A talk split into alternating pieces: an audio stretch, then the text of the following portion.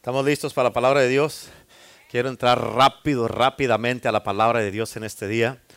Um,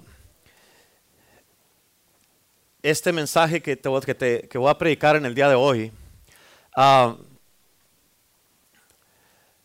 es una de las mejores formas, no todas, ¿verdad? Pero es una de las mejores formas de mostrar el amor de Dios. ¿Ven? Porque si todo lo que quieres o todo lo que queremos es que se nos hable de puro amor, puros corazoncitos y puro que muy, muy, mamá, amén, eh, no vamos a saber la verdad. Amén. Dice la palabra de Dios, conocerás la verdad y la verdad te hará libre. Amén. ¿Cuántos quieren ser libres? Sí. Así es que hoy día um, quiero que prepares tu corazón en este día. Amén. Ah, y ponga mucha atención y voy a entrar de lleno porque no tengo, me voy a ir a Argentina y no tengo tiempo de perder. Amén. Así es que prepárense porque vamos a ir de lleno a la palabra. Y escucha la descripción de la Biblia de la ira de Dios. ¿Está, ¿Ya tienen sus notas? Ah, y, ponte una pluma por ahí cerca porque aparte las escrituras que están ahí, ahora en la mañana estaba todavía el Señor me estaba dando unas cosas y le agregué otras escrituras que no están ahí en las notas, así es que prepárate porque te voy a ir dando para que las vayas apuntando. Pero mira la descripción de la ira de Dios. Nahum capítulo 1 versículo 2 dice, Jehová es Dios celoso y vengador. Eso, ya nomás con eso podemos terminar el mensaje, ¿a poco no? ¿Sí?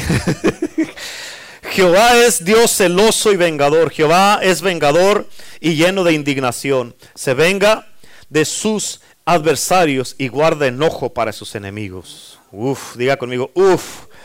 Amén. Nahum, versículo 1, capítulo 1, versículos 6 y 8. ¿Quién permanecerá delante de su ira? ¿Y quién quedará en pie en el ardor de su enojo?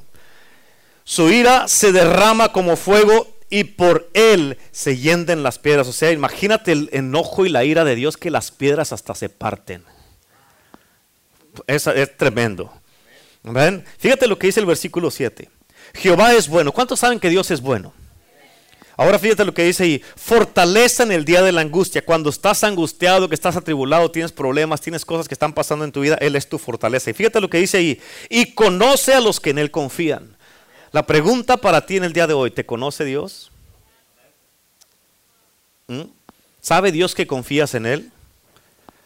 ¿O confías más en ti? Ahora, versículo 8 dice, mas con inundación impetuosa consumirá a sus adversarios y tinieblas perseguirán a sus enemigos.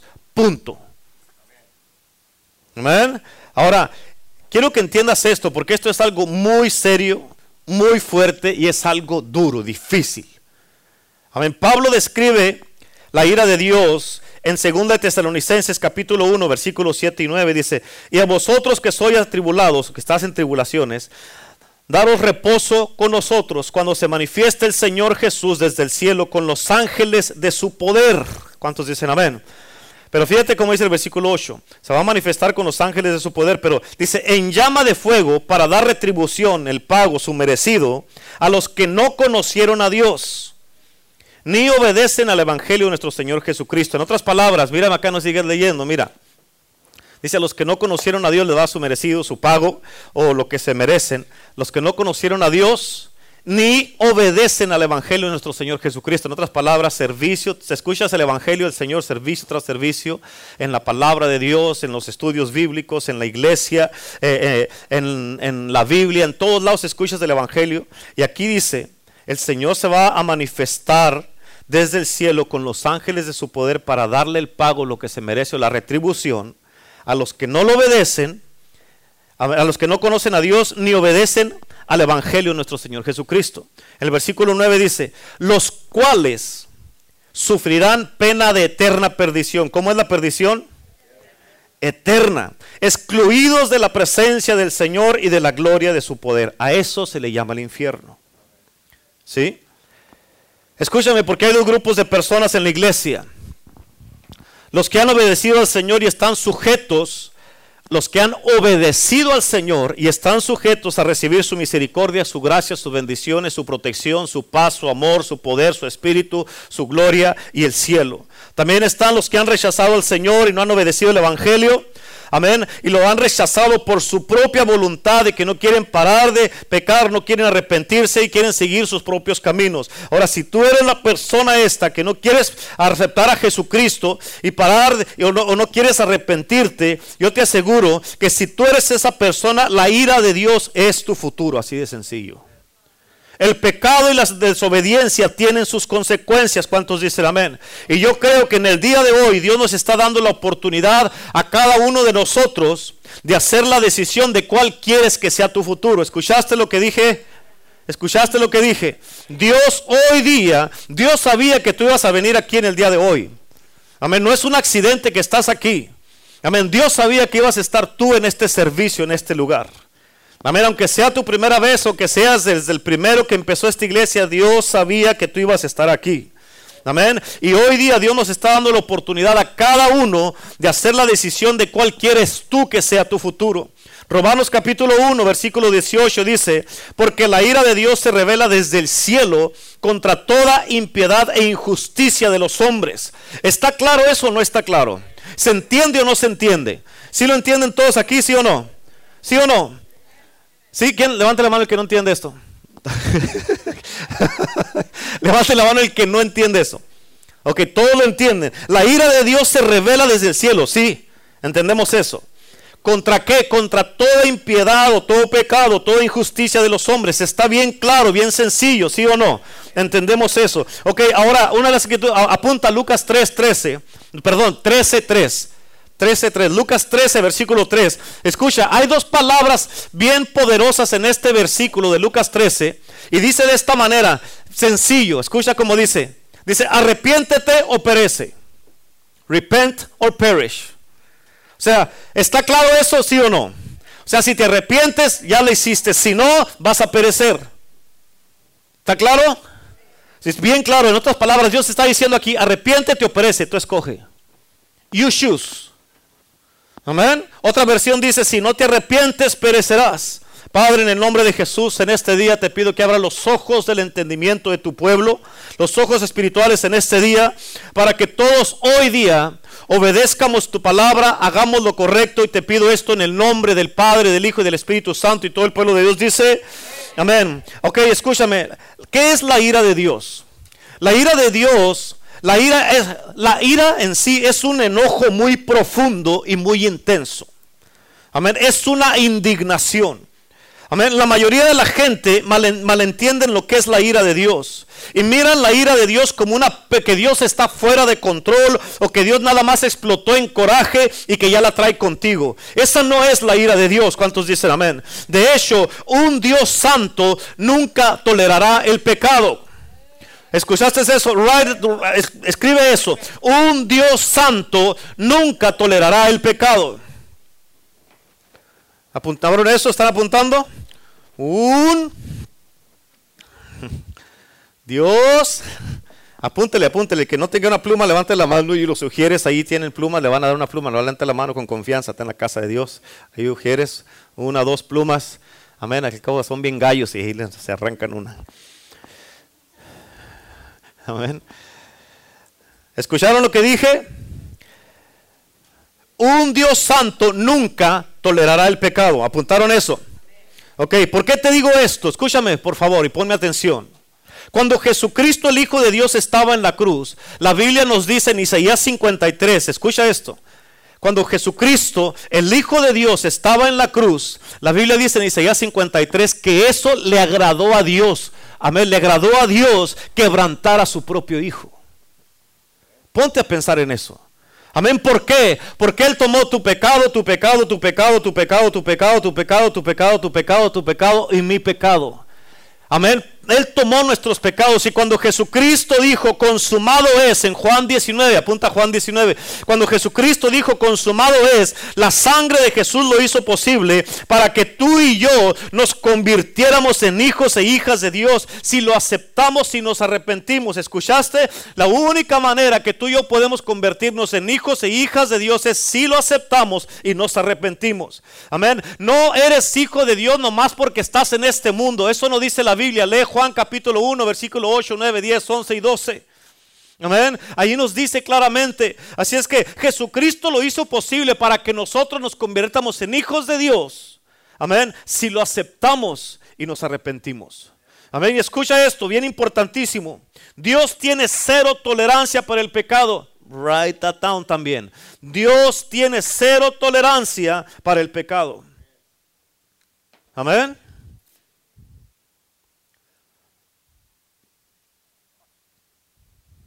Y eso es evidente en la crucifixión de su Hijo Jesús. Es evidente, ahí se notó que Dios tiene cero tolerancia por el pecado. La Biblia dice, apunta Ezequiel 18, dice la palabra de Dios, el alma que pecare, esa morirá. Amén. La Biblia dice, apunta Romanos 6, 23, dice que la paga del pecado es muerte. Amén. Y yo te aseguro que hay un día de pago, hermano, hermana. Hay un día de pago en Romanos. Por eso la escritura que leímos ahí en tus notas de Romanos 1, 18 dice que la ira de Dios es revelada desde el cielo contra toda impiedad y toda injusticia.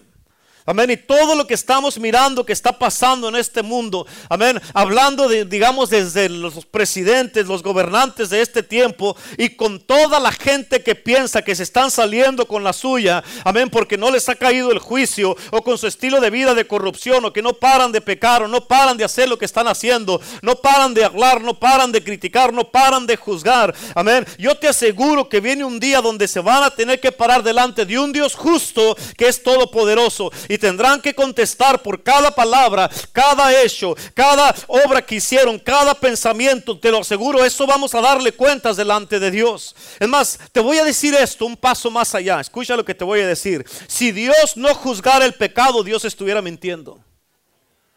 ¿Escuchaste lo que dije? Si Dios no juzgara el pecado, su palabra fuera una farsa.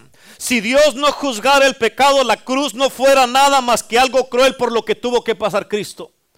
¿Escuchaste lo que dije? Amén. Por eso Dios tiene cero tolerancia por el pecado. ¿Cuántos dicen amén? Ahora, ahí en tus notas, en Romanos capítulo 2, en el versículo 5, la Biblia dice, pero por tu dureza y por tu corazón no arrepentido, atesoras para ti mismo ira para el día de la ira. Uf.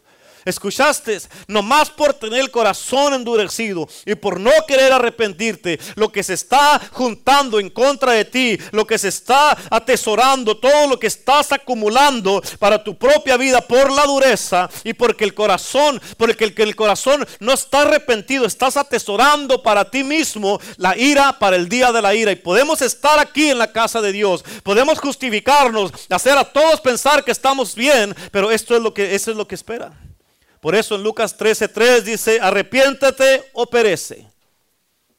En otras palabras, Dios nos va a dar a cada uno de nosotros de acuerdo a como hayamos hecho si no nos arrepentimos de verdad. ¿Están entendiendo eso? ¿No te da miedo eso? Amén. Miedo, pero no suficiente para parar, ¿sí es? Amén. Ay, yo no quiero eso.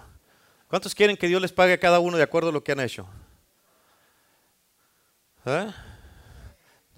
De acuerdo a lo que has pensado.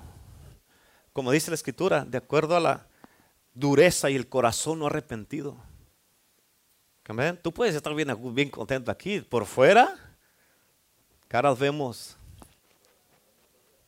bien que se lo saben, pero ¿en serio? Si Dios viene y pone una, una lámpara en tu corazón, ¿cuántos dicen amén? Así es que Dios nos va a dar a cada uno de nosotros de acuerdo a cómo hayamos hecho si no nos arrepentimos de verdad. ¿Cuánto les asusta eso? ¿Y lo suficiente? Amén. Cada palabra que hablaste, cada cosa que hiciste, la Biblia dice, escucha lo que dice la Biblia, dice que está siendo escrita en el cielo. Amén. Y un día vas a tener que contestarle a Dios por cada palabra, cada pensamiento, amén, cada acción, cada cosa que hiciste si no te arrepientes. Fíjate lo que dice aquí la palabra de Dios en Mateo 12, 36 y 37. Mas yo os digo que de toda palabra ociosa que hablen los hombres, de ella darán cuenta en el día del juicio. Porque por, escucha, escucha, escucha, escucha. Dice, porque por tus palabras serás justificado y por tus palabras serás condenado. Toda palabra, palabra ociosa es de que nomás hablas por hablar, que no puedes quedarte callado muchas veces, o que tienes que criticar, tienes que juzgar, tienes que hablar mal de una persona, tienes que poner en mal a otra persona, o tienes que, eh, eh, escucha, las, aún los pensamientos, los, acuérdate de esto, no te olvides, los pensamientos son palabras no habladas. Amén. Y Dios conoce nuestros pensamientos, dice la Biblia. Amén. Y toda palabra ociosa, ya sabes, ya te lo dije lo que es. En otras palabras, dos palabras sencillas. O serás justificado o condenado por lo que sale de tu boca. ¿Cuántos dicen amén? No hay entremedio. No va, o vas a estar totalmente bien o vas a estar totalmente mal. Amén. No puedes estar más o menos. Es así como una mujer. Amén. No puede estar más o menos embarazada. O está o media embarazada. ¿Cuántos dicen amén? O está embarazada o no está embarazada. Amén. Todos miramos a Cat. Es, parece como que está embarazada. ¿Cuántos creen que parece? Se me hace que no, no, no creo que esté embarazada.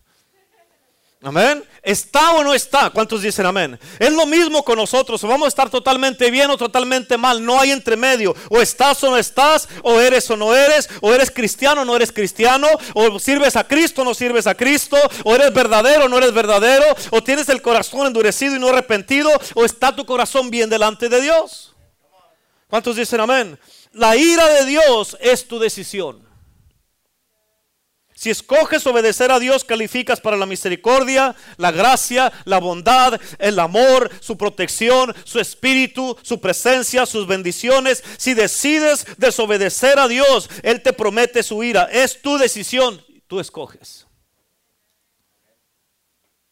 Romanos 1:32 dice la palabra de Dios, quienes habiendo entendido el juicio de Dios, o sea, aquí está hablando de gente que ya conocen el juicio de Dios, que los que practican tales cosas son dignos de muerte. En otras palabras, ya conocen el juicio de Dios y siguen, lo siguen haciendo.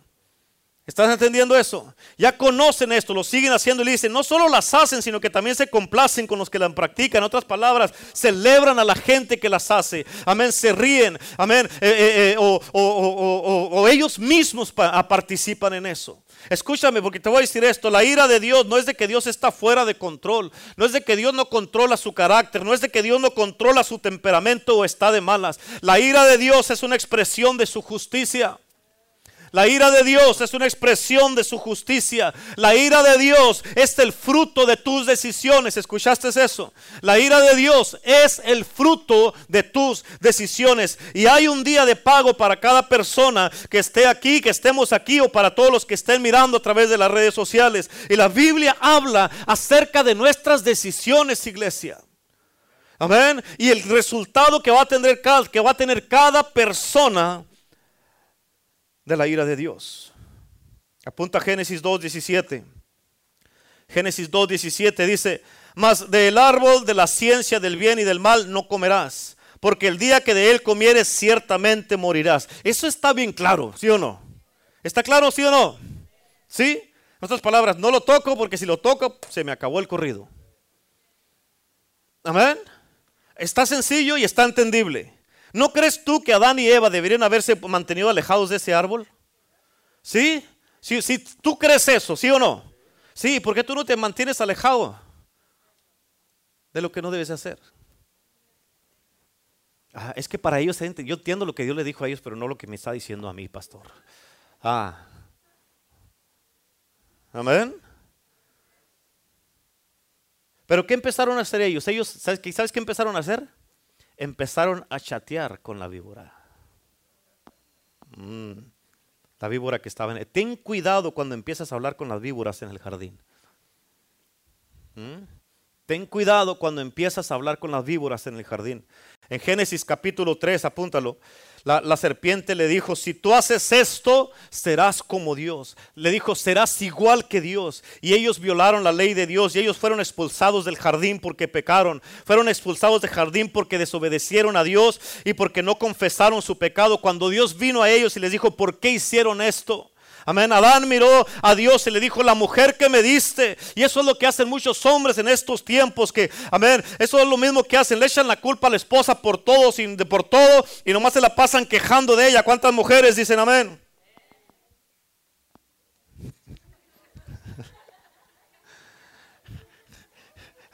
Y a los hombres no les gusta, pues entonces para de quejarse. Para de quejarse. Take la camen. Amén. Para de quejarse, tómala como hombre.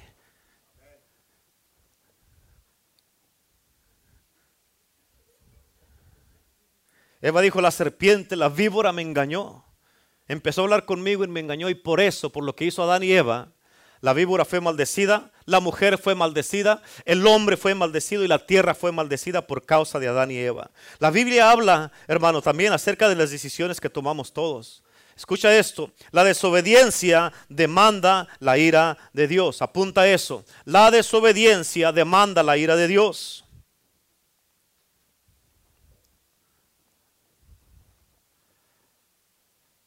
¿Estás, estás eh, haciendo caso? ¿Estás entendiendo? ¿Estás obedeciendo? ¿O tú mismo estás demandando sobre ti la ira de Dios? Pon eso en tu espíritu. La desobediencia demanda la ira de Dios. La desobediencia y el pecado tienen consecuencias. Tu desobediencia, escucha iglesia, tu desobediencia demanda el juicio de Dios en tu vida. ¿Entiendes eso? ¿Sí puedes entender eso? ¿Sí o no?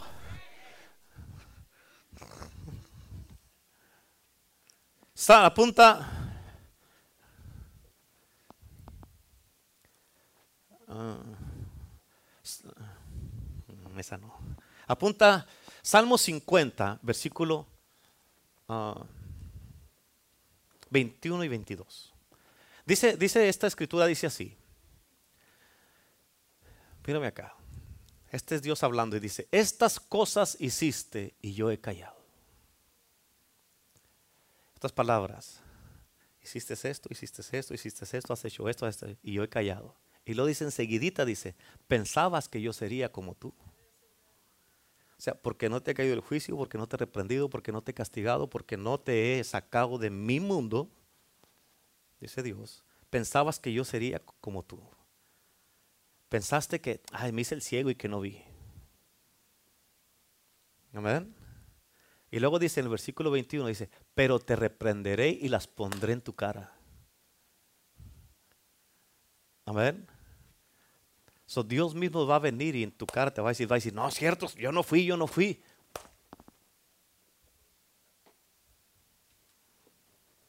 Amén. No fui. A ver, ven acá. ¿Qué me está diciendo? ¿Mentiroso o qué?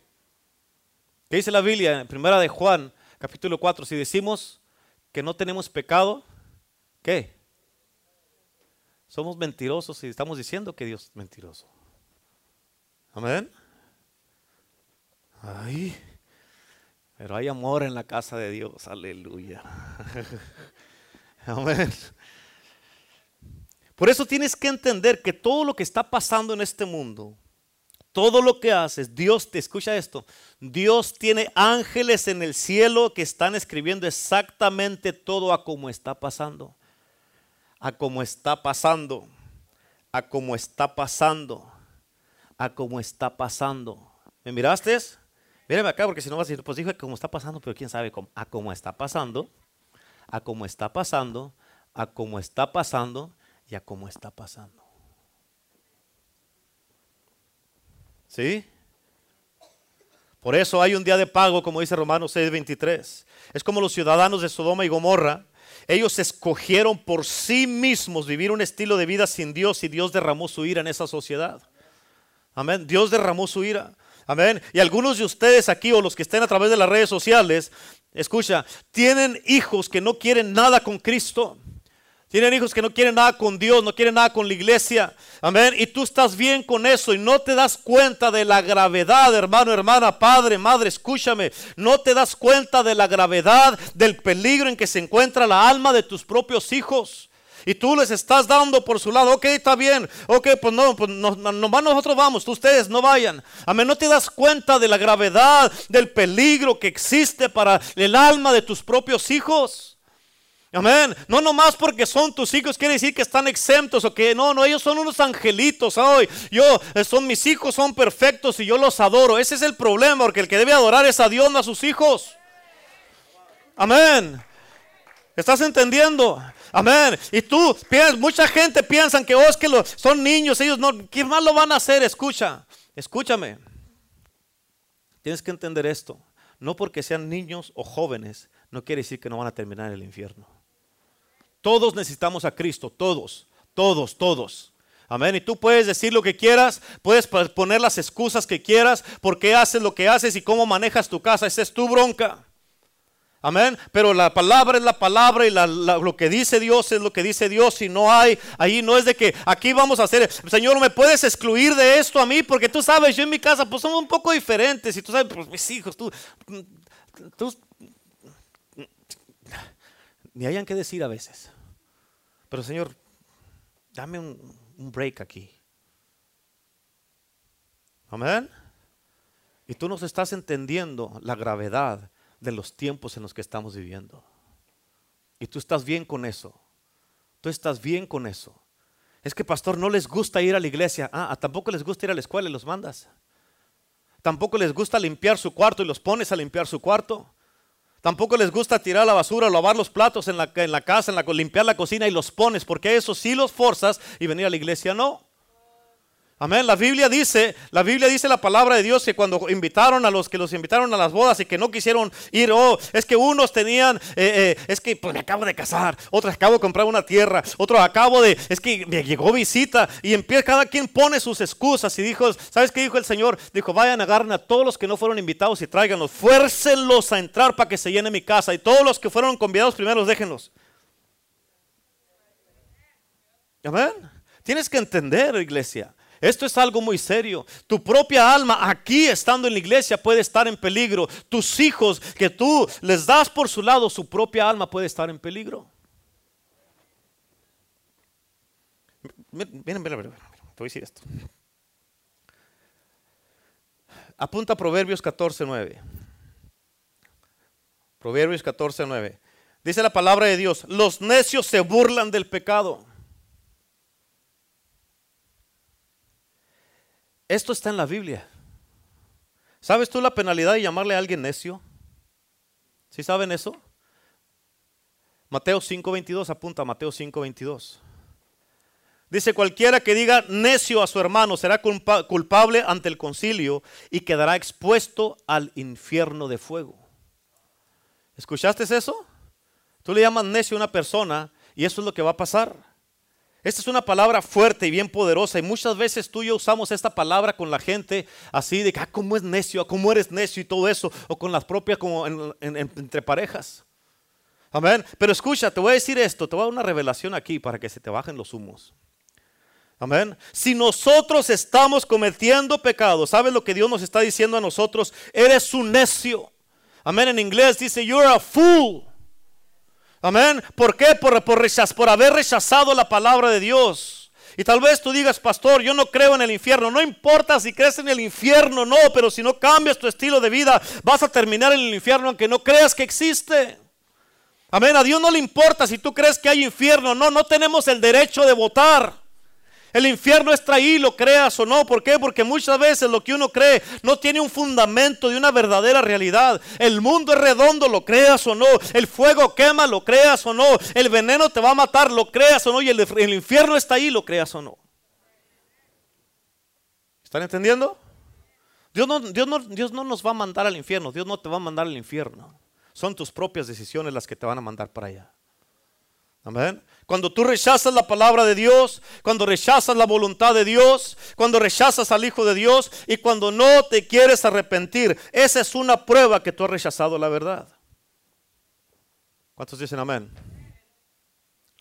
Ahora, y el propósito, el propósito de la ira de Dios es para demostrar su odio hacia el pecado. Dios odia el pecado. Mira cómo le fue a Jesucristo en la cruz. Y ahí se demostró lo que Dios piensa del pecado. Él va a juzgar a cada pecador. Amén. Cada mentiroso va a tener que contestar por cada mentira, sea quien sea o seamos quienes seamos. En Apocalipsis 21, versículo 8, dice la palabra de Dios. Pero los cobardes e incrédulos, digan amén. Los cobardes e incrédulos, los abominables, los homicidas, los fornicarios, los hechiceros, los idólatras y todos los mentirosos tendrán su parte en el lago que arde con fuego y azufre, que es la muerte segunda. ¿Cuántos echan mentiras aquí? Levante la mano. Levante la mano, levante la mano. A ver, levante la mano. Sí. Una justicia propia no es buena porque estás mintiendo también ahí. Amén. Eso está en la Biblia lo que te acabo de decir. Te lo acabo de leer en la escritura. Amén. ¿Qué quiere decir esto? Póngame atención acá. Póngame atención acá. ¿Qué quiere decir esto? Escucha esto, bien importante, que cada violador le va a tener que dar cuentas a Dios. Cada mentiroso, cada chismoso le va a tener que dar cuentas a Dios por cada palabra. Tú no puedes destruir la vida de otra persona y su reputación y esperar que Dios te dé su bendición. No puedes herir gente, no puedes dañar gente, no puedes juzgar la gente, hablar mal de ellos, criticarlos, juzgarlos y esperar algo que Dios te va a tocar y que esperar la bendición de Dios. Cada ratero va a tener que darle cuentas a Dios por su crimen. Cada pagano se va a tener que postrar delante de, Dios. Cada doctor, cada enfermera va a tener que darle cuentas a Dios por cada aborto que hicieron. Todos los que se rebelaron, todos los que juzgaron injustamente, todos los que no quieren parar de pecar en cualquier pecado que estés haciendo. Amén. O, todo a fornicario, todo que estés en pornografía, fornicación, en adulterio, lo que estés haciendo en rebeldía delante de Dios por los malos pensamientos, si no te arrepientes hoy, le vas a dar cuentas a Dios. En otras palabras, como dice Lucas 13, arrepiéntete o perece, tú escoge. ¿Todavía me aman? ¿Sí?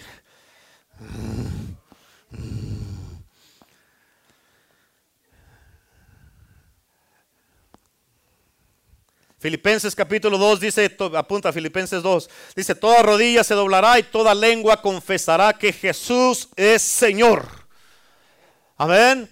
Que Jesús es Señor. ¿Cuántos dicen amén? Escúchame, porque esto significa o te arrodillas ahora, te postras ahora o te vas a tener que arrodillar y postrar después, pero tarde que temprano vas a tener que postrarte delante de Jesucristo. Amén. En el cielo dice la palabra de Dios, en el cielo, en la tierra y debajo de la tierra. Entonces todos los ángeles, todos los humanos y todos los diablos y demonios se van a tener que postrar. Y si tú no te postras ahorita que estás aquí, si no te vas al cielo, un día sea en el cielo, en la tierra o en el infierno, te vas a tener que postrar si vas a decir, Jesús es Señor. Escucha, porque una de las razones de la ira de Dios es para que los creyentes tengamos el temor del Señor. Fíjate cómo dice en Hebreos capítulo 12, versículo 28 y 29. Así que recibiendo nosotros un reino inconmovible, mírame acá, un reino inconmovible, ¿quiere esto quiere decir que está estable, no está tambaleando, no estamos viendo a ver si se va a permanecer o no va a permanecer, es un reino inconmovible, no se mueve, está estable, firme. Amén. Ya que recibimos este reino inconmovible, fíjate lo que dice ahí, tengamos gratitud, o sea, seamos agradecidos y mediante ella sirvamos a Dios agradándole con temor y reverencia. ¿Por qué? Porque nuestro Dios es fuego consumidor. ¿Escuchaste cómo debemos de servir a Dios? Con gratitud. Y, y, tenemos que servirle agradándole en todo con temor y reverencia. Escucha, porque muchas veces podemos haber personas que estamos en la iglesia, que estamos sirviendo, pero eso no, eso no significa que le estamos sirviendo agradecidos que estamos contentos con lo que estamos haciendo en la casa de Dios, que nos gozamos por venir a la iglesia y servir en la casa de Dios. No, no significa que tenemos ah, gratitud. Amén. No significa que tenemos temor y que tenemos reverencia eh, porque estamos sirviendo de esa manera. Amén. Ni tampoco significa, amén, de que eh, le estamos agradando como le estamos sirviendo. Lee el libro de Malaquías. Ahí dice, dice bien, bien, bien claro. Escucha, bien importante. Dios no es como esos padres o abuelos alcahuetes que le aplauden todo lo que hacen los hijos y, le aplauden a sus hijos o a sus nietos y que se les hace curioso todo lo que hacen aunque esté malo. Dios no es así. Él es un fuego consumidor, lo acabamos de leer aquí. Dios es un fuego consumidor. ¿Cuántos dicen amén? Amén. Dios no te va a aplaudir. Ay, mira qué pero pecaste. Mira, ay, qué curiosito mi hijo. Amén. Dios no va a venir así. Dios no va a venir así, te lo aseguro. Amén. Ay, yo sé que no era tu intención. Ay, no fue tu intención. Amén. Dios es un fuego consumidor. Dios es un fuego consumidor. Dije, Dios es un fuego consumidor. ¿Cuántos dicen amén? Aleluya. Otra de las razones de la ira de Dios es para que nosotros alabemos y adoremos a Jesucristo por habernos librado de los días que están por venir, del día del juicio, del día cuando los ángeles lleven a los impíos y a los pecadores al lago de fuego. ¿Cuántos dicen amén?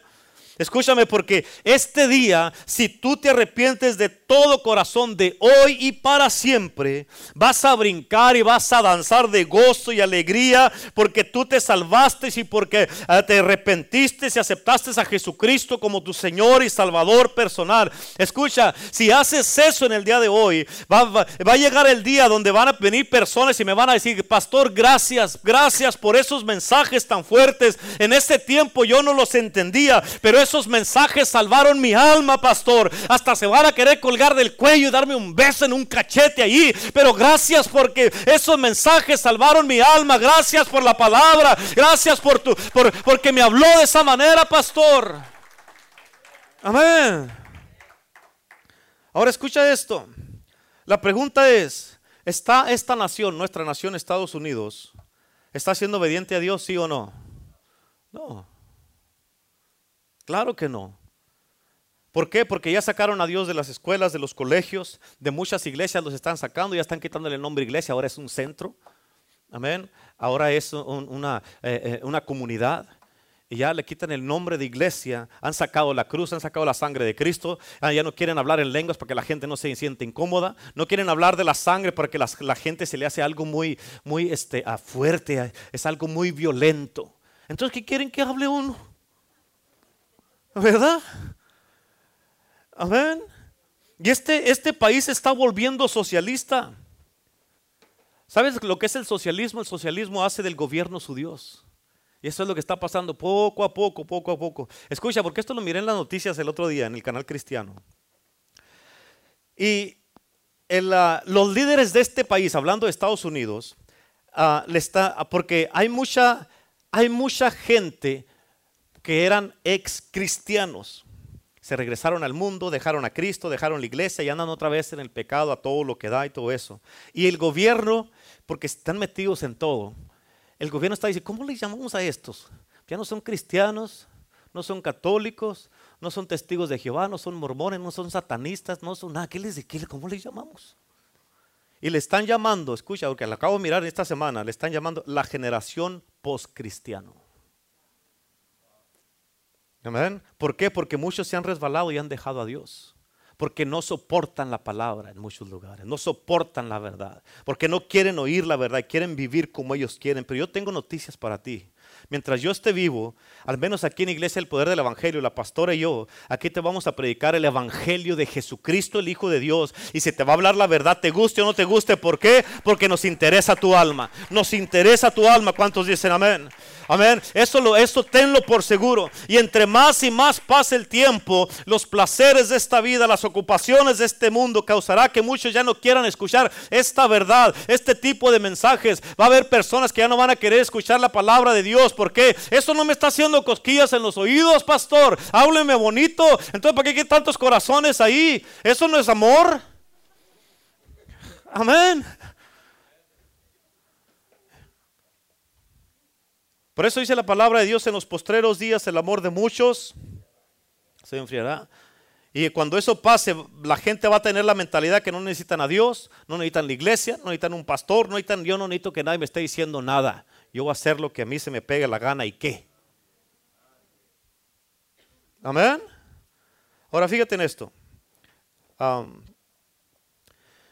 ¿Cuántos trajeron su Biblia? Voy a empezar allá el mensaje ahorita. Amén. Ábrala en el libro de Deuteronomio 28.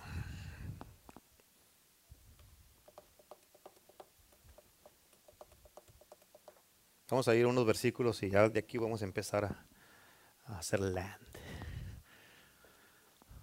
Deuteronomio 28. A ver. ¿Ya estamos ahí? Es el quinto libro de la Biblia.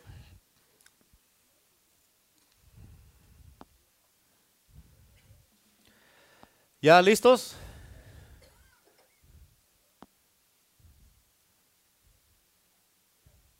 ¿Sí? Bueno, fíjate cómo es. No te voy a leer todos los versículos, pero te voy a decir unas claves de cada versículo. Deuteronomio 28 en el versículo 16 dice, maldito será, maldita será tu, eh, serás en tu ciudad, tú en la ciudad y maldito en el campo. Fíjate, mírame acá, ¿ok? ¿Cómo están las ciudades aquí en Estados Unidos ahorita?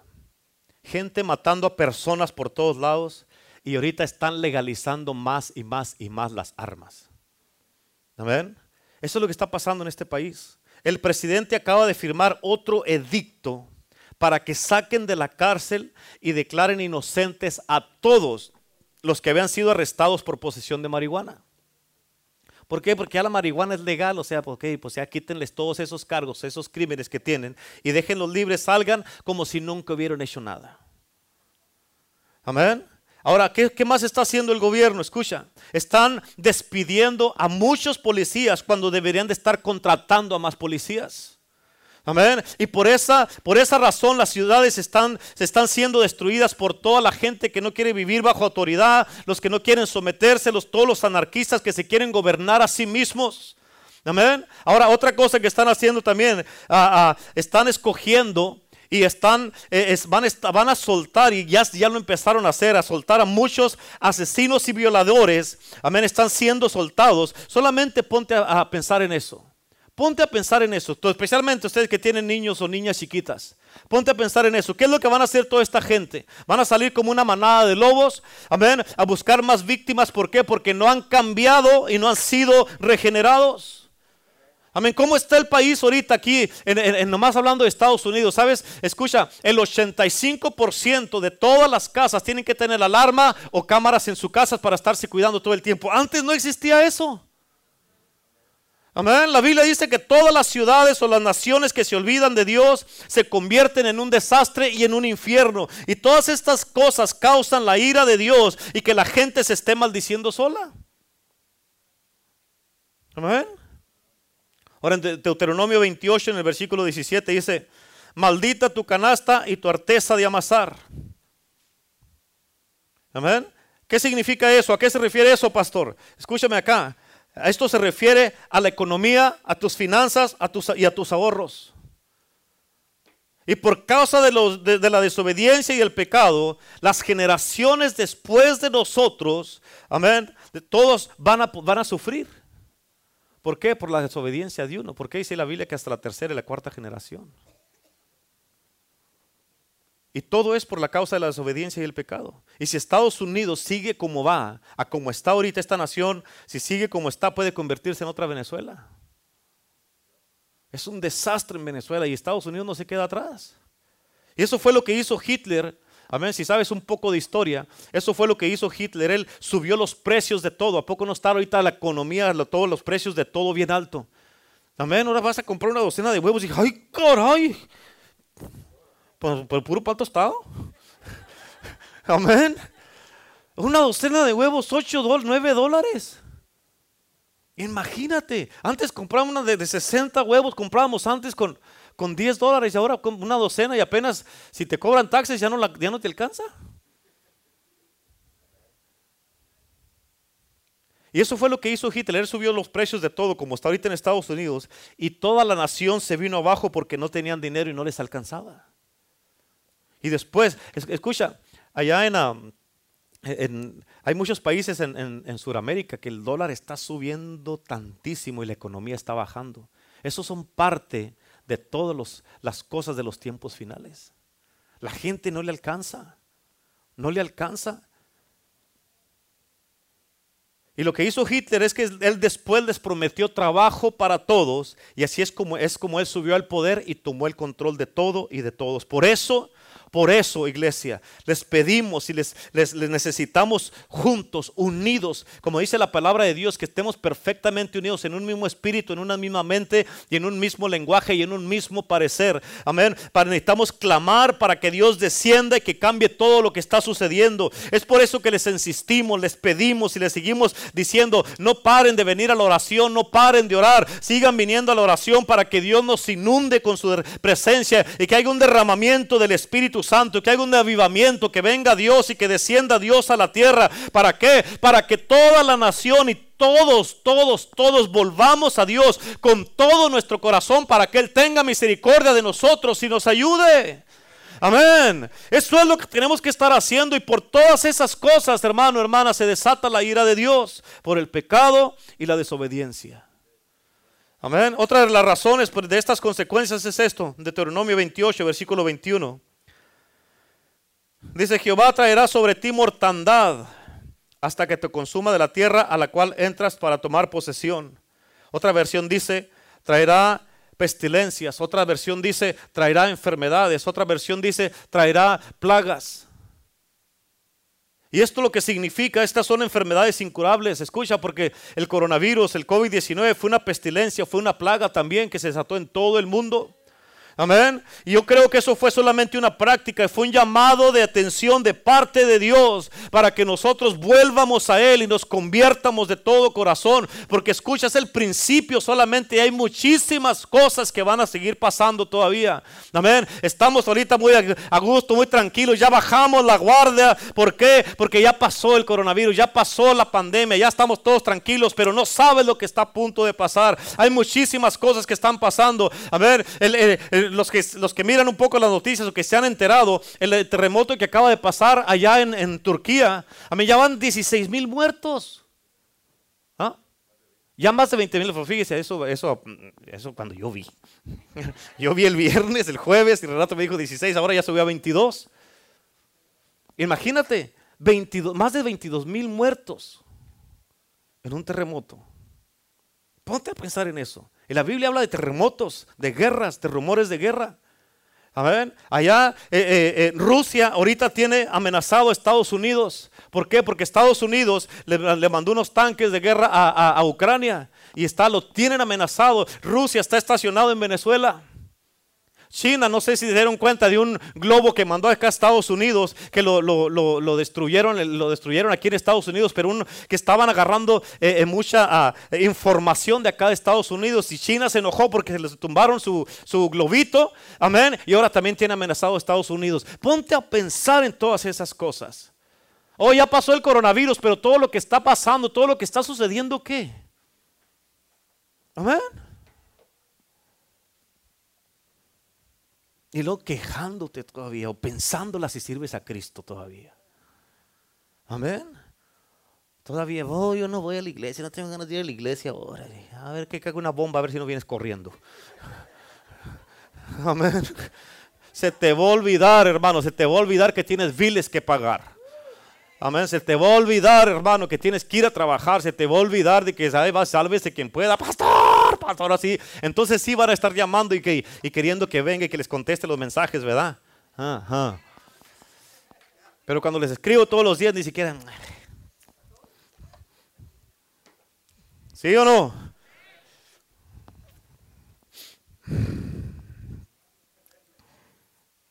hay muchas cosas más que van a pasar todavía. ¿Estás listo para eso? No, ¿y qué te esperas? ¿Qué esperas para estar listo? ¿Cuánto tiempo? ¿Cuánto tiempo? O sea, ay, ay, qué miedo. No tienes miedo. Amén.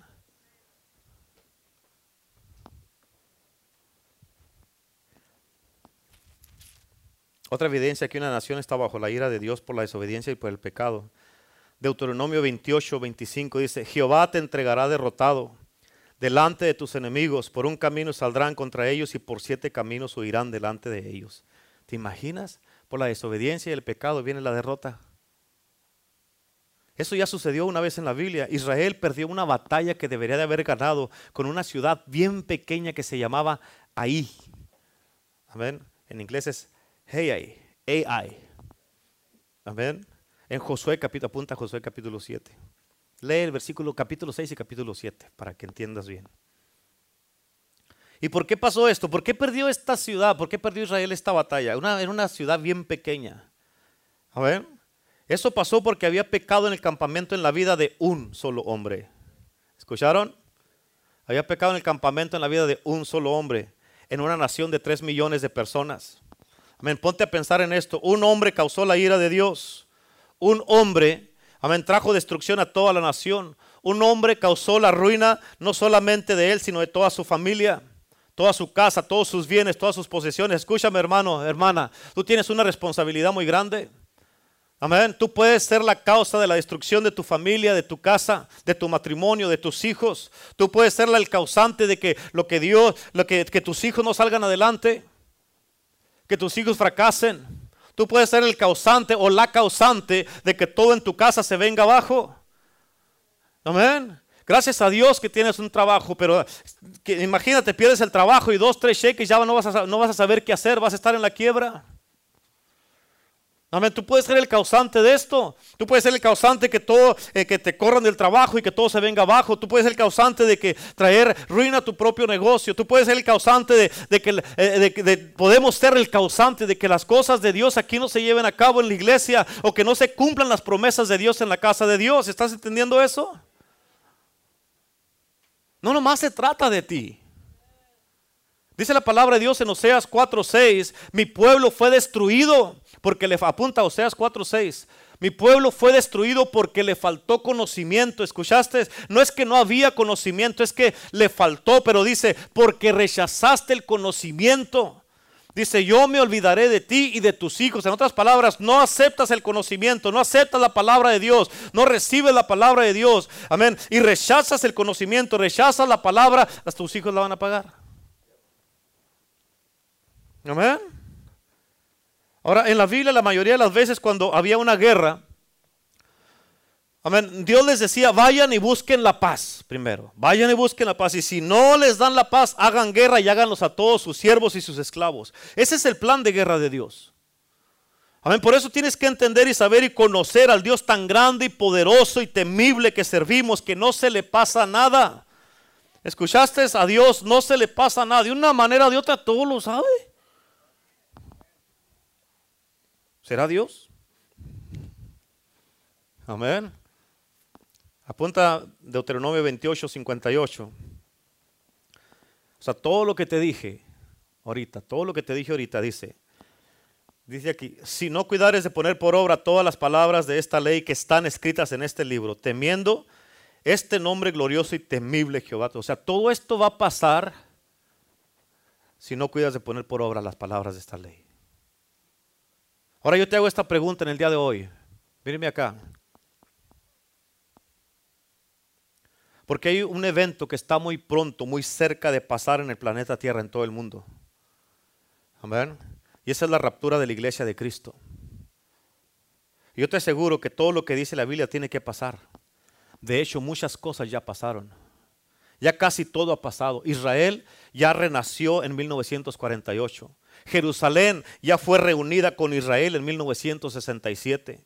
Las cuatro lunas de sangre, amén, han aparecido exactamente cuando dijo la Biblia que iban a aparecer, ya aparecieron. Amén. La, eh, eh, embajada de, que estaba en Tel Aviv ya la regresaron debería de estar en Jerusalén, en Israel. Esto ya es una profecía, otra profecía que se cumplió. Amén. Cada nación, escucha, tienes que entender esto. Cada nación que va a venir para hacer la guerra de la invasión de Dios cada nación que va a venir para hacer la guerra de la invasión de Dios por primera vez en dos mil años ya está posicionada. Muchas veces podemos creer que servimos un Dios que nomás vamos a ver a ver qué se le ocurre. No, Dios tiene todo bien organizado. Él conoce el principio y el fin. Él miró el fin y empezó en el principio. Que miró cómo va a terminar todo y dice, ok, ya sé cómo va a empezar acá. Por eso es importante que entiendas esto. Amén. Y por eso todo este ejército de Dios solamente está esperando que suene la trompeta para empezar a atacar, empezar a atacar, empezar a atacar, empezar a atacar con todo, con todo. Van a darle con todo. Y cuando suene la trompeta también, dice la palabra de Dios, los muertos en Cristo se levantarán. Y luego nosotros los que vivimos seremos levantados y nos uniremos con el Señor en las nubes, en el aire. Oh Jesucristo viene, el Rey viene. ¿Cuánto le dan gloria a Dios por eso? Porque el Rey de Reyes viene y va a regresar y viene por su iglesia ¿cuántos dicen amén? ¿Qué significa esto para nosotros? Significa que el tiempo de arrepentimiento se nos está acabando. La Biblia dice en Apocalipsis, le he dado tiempo para que se arrepienta y no quiere. Esa es la gracia, hermano, hermana.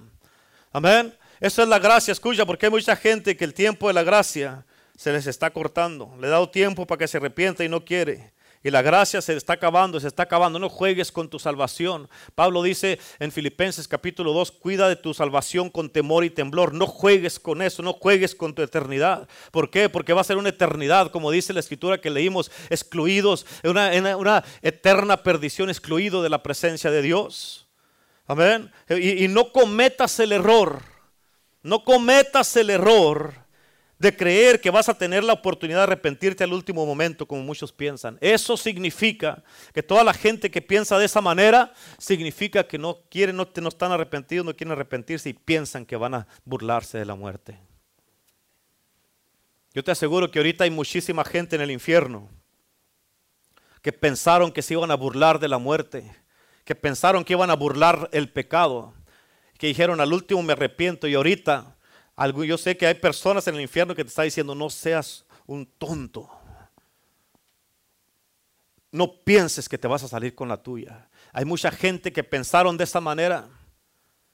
Pero dice la Biblia en Deuteronomio, dice, dice que Dios los pone en resbaladeros. En otras palabras, cuando vas cayendo, yo hace, hace unos varios meses estaba pagando aquí el, esa cosa ahí, para cuando menos acordé me caí, ya estaba tirado en el piso y ni, ni las manos metí. Amén. Caí aquí en el piso así, o sea, ni siquiera pude meter las manos y dice, si no te arrepientes, si no cambias. Es como si te pone Dios mismo en un resbaladero y que ni siquiera vas a poder tener oportunidad las manos. No va a haber nada de lo que te puedas agarrar para salvarte. Amén. Es que no pienses y no creas que vas a tener la oportunidad de arrepentirte. Es más, no juegues contigo mismo. Voy a terminar con esto. Apocalipsis 6, versículo 9, dice de esta manera. Cuando abrió el quinto sello, vi bajo el altar. ¿Dónde? ¿Dónde? Vi bajo el altar las almas de los que habían sido muertos por causa de la palabra de Dios y por el testimonio que tenían. Escucha, esta gente murió por la palabra de Dios, no por andar haciendo cosas malas. Esta gente murió por el Evangelio. Amén. Por el testimonio que tenían. Aquí está hablando de los mártires. Y dice que los mártires están sepultados debajo del altar, de acuerdo a esta escritura. Esto significa, digamos que tú estás sentado aquí en la iglesia y tú decides no recibir a Cristo, decides tirarme a loco. Dicen, ah, el pastor nomás está, me quiere asustar porque me quiere aquí en la iglesia. Si eso es lo que piensas, you don't heard nothing. No oíste nada, si eso es lo que piensas. So, digamos que tú estás aquí en la iglesia y decides tirarme a loco, no recibir a Cristo, no arrepentirte, seguir haciendo tu vida como la estás haciendo, um, seguir viviendo como estás, hablando como estás, pensando como estás, y digamos que haces todo eso y seguir uh, juzgando, criticando, haciendo lo que haces, todo eso. No conoces a Jesús y no lo quieres recibir porque lo que haces o tu estilo de vida te gusta mucho. Y de repente suena la trompeta.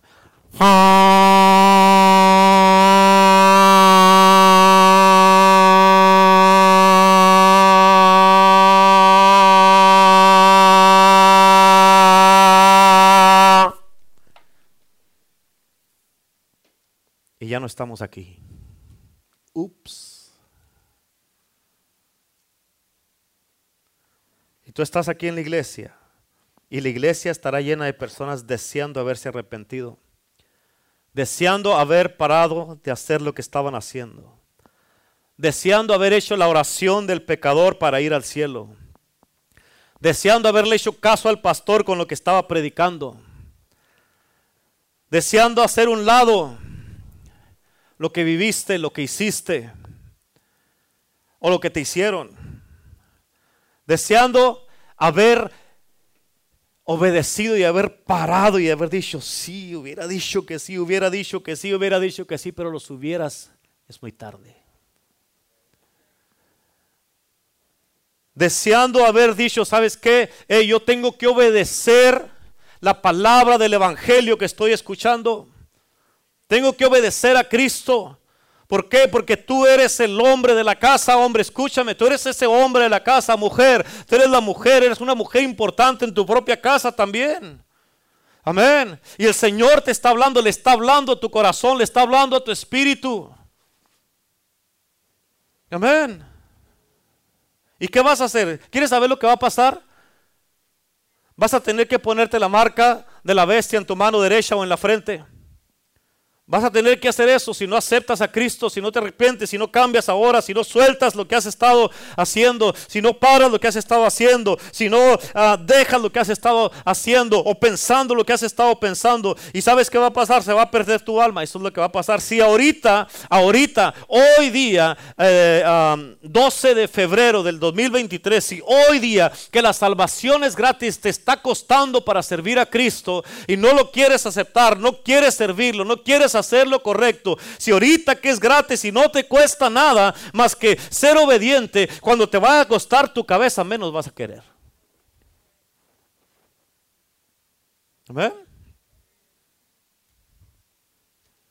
O puedes escoger ser decapitado, que te corten la cabeza literalmente, porque eso es lo que dice la Biblia que va a pasar.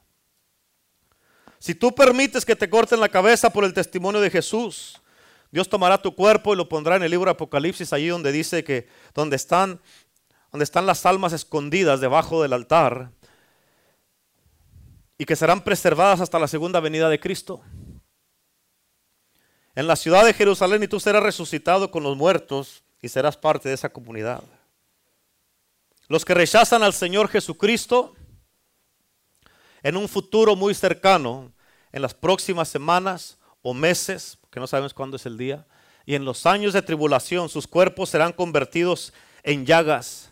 El mar se convertirá en sangre. Gusanos serán tu cama y gusanos te comerán. Serás atormentado día y noche por demonios en unas tinieblas eh, ah, eh, eh, inmensas que ni siquiera vas a poder mirar la mano enfrente de ti. Estarás quemándote ardiendo con fuego y azufre. Y tal vez tú digas, oh pastor, Dios es un Dios de amor y Él no hará eso. Ya lo hizo una vez. Cayó fuego y azufre. Amén. En Sodoma y Gomorra. Ya lo hizo una vez. Amén. Ya el mar ya lo convirtió en sangre una vez en Egipto. No sé si te acuerdas de eso. Y lo va a volver a hacer. La tierra literalmente va a ser el infierno en la tierra. ¿Cuál es su punto, pastor? Nomás me quiere asustar. Eso es lo que está pasando. Si eso es lo que piensas, you haven't heard nothing. Nothing. Amén. ¿Cuál es el punto? El punto es de que es mucho más fácil recibir a Jesucristo como tu Señor y Salvador ahorita. Es más fácil aceptarlo para ir al cielo. Es más fácil arrepentirte en el día de hoy, parar lo que estés haciendo, por más satisfactorio, placentero que, que sea. Es mejor hacerlo ahorita que todavía tienes la oportunidad de hacer la decisión correcta de una vez por todas. Es, este futuro es mejor que el futuro de la ira de Dios. Es mejor decir, ¿sabes qué? Si es cierto que estoy batallando con esto. ¿Sabes qué? Ya no voy a hacer eso, ya no voy a pensar así. Voy a renovar mi mente, voy a renovar mi espíritu, voy a renovar mi corazón. Voy a regresar mi corazón a Cristo.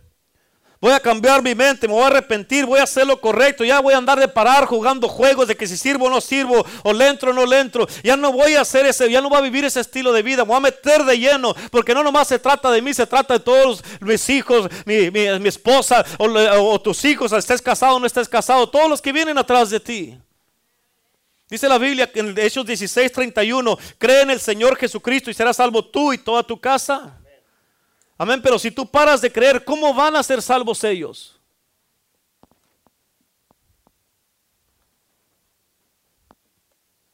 Quiero que te preguntes tú mismo esta pregunta en el día de hoy.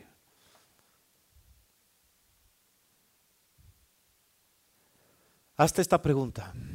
¿Estoy seguro que estoy listo para estar parado delante de Jesús hoy, en este día?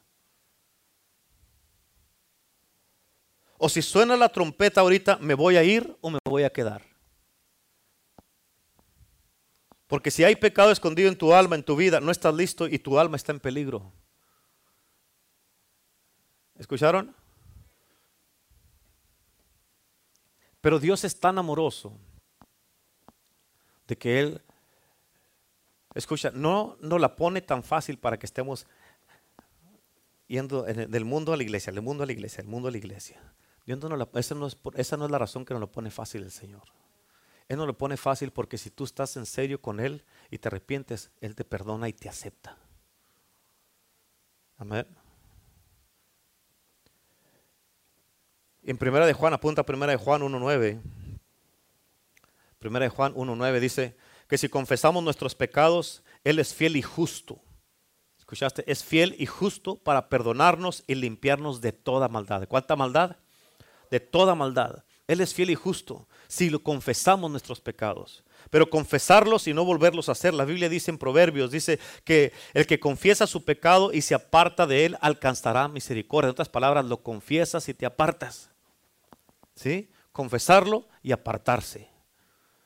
Amén. Y todo lo que se toma para esto, fíjate qué tan bueno es Dios. Todo lo que se toma para esto es una oración con todo tu corazón y los ángeles de Dios, si tu nombre ya estaba o ya había sido borrado del libro de la vida, hoy día lo pueden volver a escribir.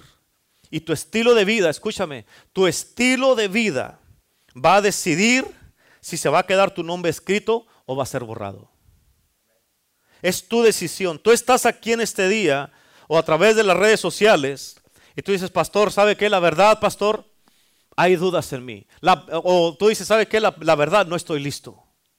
Yo sé y, no sé si estoy listo, pastor. ¿Por qué? Porque hay unas cosas en mi vida que yo necesito pedirle perdón a Dios. Necesito cambiar, necesito dejar de hacer, necesito dejar de practicar esto. Necesito dejar de pensar de esta manera, juzgar de esta manera, criticar de esta manera, hablar de la gente de esta manera. ¿Sabe qué, pastor? Yo la verdad, no, no, si suena la trompeta ahorita, si Jesús viene ahorita, yo no me puedo parar delante de Él justificado. Y yo quiero que los ángeles hoy día, pastor, yo quiero que hoy día escriban mi nombre una vez más en el libro de la vida. Si esto te describe a ti, hermano, hermana, escúchame, ponme atención acá. Si esto te describe a ti, levanta tu mano y di, yo quiero aceptar a Cristo Jesús una vez más en mi corazón como Señor y Salvador. Vamos, vamos, vamos, vamos, en el nombre de Jesús. Amén. Hoy día tú reconoces que te tienes que reconciliar con Cristo. Todos reconocemos que tenemos que reconciliarnos con Cristo. Amén. Y yo primero aquí. Amén. tengo que reconciliar con Todos tenemos que reconciliarnos con Cristo. La Biblia dice, no hay justo ni siquiera uno, ni aún uno. Dice la palabra de Dios que nuestras justicias, amén, son como trapos sucios. ¿Y sabes lo que significa eso, trapos sucios? Cuando una mujer anda vez que trae, que trae, esos son los trapos sucios. Es así mira Dios tu justicia. ¿Qué te estás justificando?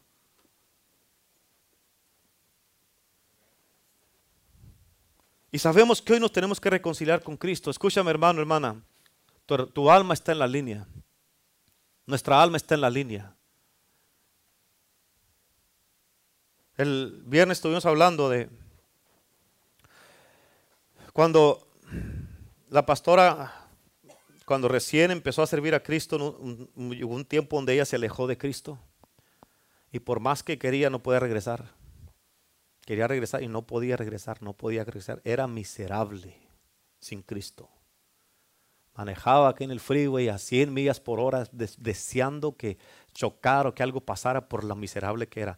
Era exitosa en bienes y raíces, tenía una casa en el PJ West, tenía dinero, tenía todo, pero no tenía Cristo. Y sin Cristo tu vida va a ser miserable y no podía regresar y no podía regresar y no podía regresar y no podía regresar por más que quería. Intentó ir a la iglesia, pero no. ¿Por qué? Porque no podía regresar. ¿Por qué? Porque Dios ya no estaba tratando con su corazón. Cuando Dios no trata con tu corazón, no importa todo lo que hagas, no vas a venir. Es más, no importa todo lo que oren, no vas a poder venir. Pero se tomó que el, hermano de ella, que es pastor, el pastor Alex, allá en, el Valle San Fernando, empezó a interceder por ella, empezó a interceder por ella, interceder por ella para que Dios tratara con su corazón. Y cuando Dios trató con su corazón, en una semana regresó. Así. ¿Por qué? Dios no escuchó a ella, escuchó a él. Tú puedes estar clamándole al Señor todo lo que quieras. Pero si Dios no trata con tu corazón, si, si, si no cuidamos nuestro corazón, como dice la escritura que leímos, por la dureza y por tu corazón no arrepentido, o sea, estamos atesorando ir a nosotros para nosotros mismos. ¿Usted sabe qué? I don't care, I don't care nothing. Señor, yo nomás te quiero a ti. Señor, perdóname, yo me arrepiento, Señor, yo me arrepiento. Amén. Y desde entonces no ha dejado de servir a Cristo. ¿Por qué? Porque Dios trató con su corazón. ¿Qué significa esto? Te voy a dar otra oportunidad. Órale, dale.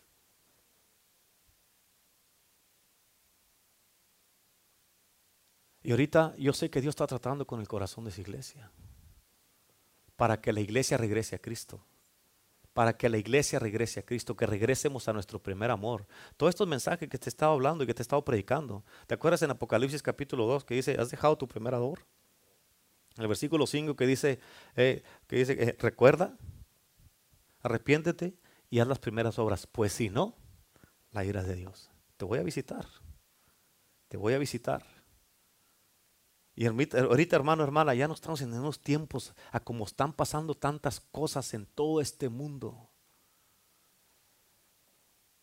No te concentres nomás en ti mismo. ¿Qué va a ser de tus hijos? ¿Qué va a ser de tus hijas? ¿Qué va a pasar con ellos? Cuando vengan más así, más ah, ah, pestilencias, más plagas, cuando se desaten guerras, cuando se desaten todas estas cosas, ¿qué va a pasar? Tú pensándola todavía si le sigues adelante o no, si vienes a la iglesia o no. No es de que el pastor y la pastora te queremos tener a fuerzas aquí, no. No se trata de eso. Es más, escucha, si, tú, si eso es lo que tú crees, deja de venir. Te lo voy a poner bien sencillo. Amén, pero deja de venir, o sea, pero, o sea, vas a dejar de venir, ok, si eso es lo que quieren, a fuerzas me quieren tener ahí, no, nadie te tiene aquí a fuerzas. La verdadera libertad es cuando tú sabes que tienes la libertad de irte, pero escoges estar aquí. Tú escoges estar aquí. Estás aquí porque tú quieres, no porque yo te digo. Estás aquí porque tú amas a Cristo. Amén. Y por eso nadie te tiene aquí. ¿Mm? Eso es bien importante. Por eso, ok, ¿vas a servir a Cristo o no lo vas a servir? ¿Le vas a entrar o no le vas a entrar? ¿Vas a ser fiel o no vas a ser fiel? Y por eso es bien importante, Dios está tratando con el corazón de su iglesia, así como trató con el corazón de la pastora y pudo regresar. Ahorita Dios está tratando con el corazón de su iglesia, ¿para qué? Para que, escucha, esas son buenas nuevas que Dios está tratando con el corazón una vez más, para que regresemos, para que regresemos. Tu alma está en la línea y esto no es un juego. Hoy es un día de hacer decisiones. La Biblia dice, arrepiéntete o en Lucas 13:3. Arrepiéntete o perece. Amén. Tú decides. Así que si tú en este día, tú sabes que no estás listo para estar parado o parada delante de Dios, ¿eres o no eres? Párate rápidamente y ven al altar.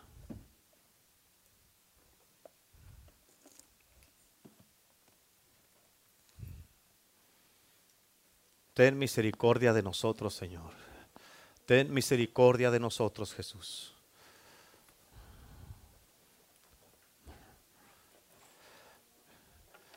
Nuestra alma está en peligro. Nuestra alma está en peligro. Ponga su mano ahí en su corazón, por favor. Y vamos a pedirle al Señor que tenga misericordia de nosotros. Hoy día, iglesia, nos vamos a arrepentir. Y pasaste aquí al altar. Qué bueno que pasaste. Qué bueno que pasaste. Qué bueno que pasaste. Repite conmigo y dice, Señor Jesús, en este momento te doy gracias por la palabra que me trajiste a mí este día. Te pido perdón por todos mis pecados. En el nombre de Jesús. Y te pido que aceptes mi arrepentimiento. En este momento vengo a ti humillado y con un corazón arrepentido. En el nombre de Jesús, me humillo delante de ti. Invoco tu nombre, Señor. y busco tu rostro. Hoy día me vuelvo de mis malos caminos y me arrepiento. Y te pido que me oigas desde los cielos, que perdones mis pecados y sanes mi tierra. En el nombre de Jesús, perdóname Señor. No quiero enfrentar la ira de tu indignación. Hoy día cambia mi corazón, cambia mi mente, mi espíritu. Señor, yo lo pongo delante de ti y te pido que lo restaures, lo renueves y lo vuelvas a hacer una vez más.